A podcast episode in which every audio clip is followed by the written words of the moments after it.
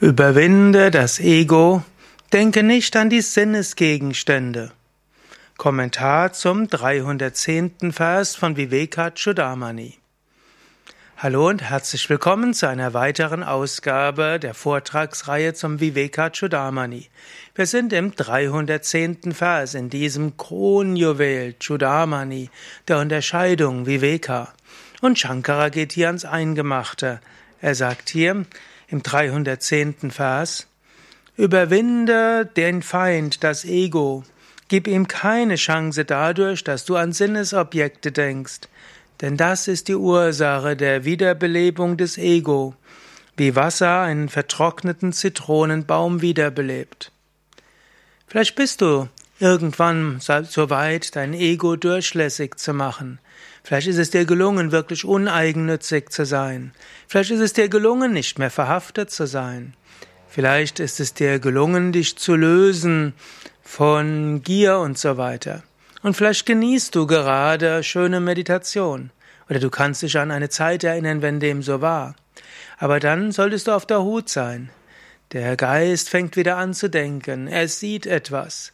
Und sehr wie er etwas sieht, fangen wieder weitere Gedanken an. Oder er denkt einfach, zum Beispiel, ist gar nicht so selten, Menschen sagen, sie wollen eine Weile besonders intensiv meditieren. Sie meditieren ein paar Tage. Und dann kommt plötzlich ein Gedanke, was sie denken, was sie brauchen, was sie unbedingt machen müssen. Und wenn sie das plötzlich denken, was sie unbedingt machen müssen, langsam geht der Geist aus der Meditation heraus. Und dann kommen die Wünsche. Und dann kommt das Ego und dann denkt, das muss ich noch machen, das brauche ich unbedingt, das ist meine Mission, das muss ich tun. Und dann ist der ganze Frieden wieder dahin. Sei dir bewusst, das Ego ist letztlich dein Feind. Und du aktivierst das Ego, indem du an die Wünsche denkst. Natürlich, du kannst auch lernen, deinen Feind zum Freund zu machen.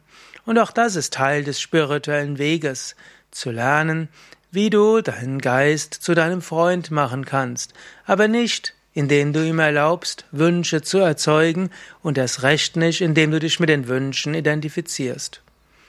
Denke nochmals darüber nach, wie aus Gedanken Wünsche entstehen, wie du aus Wünsche das Ego verstärkt wird und aus dem Ego heraus Angst, Ärger, Unruhe und Niedergeschlagenheit erwachsen und wie einfach es doch wäre, all das nicht zu erfahren und in der Wonne zu bleiben. Ja, mehr Informationen zum Vivekachudamani auf unserem Vivekachudamani Portal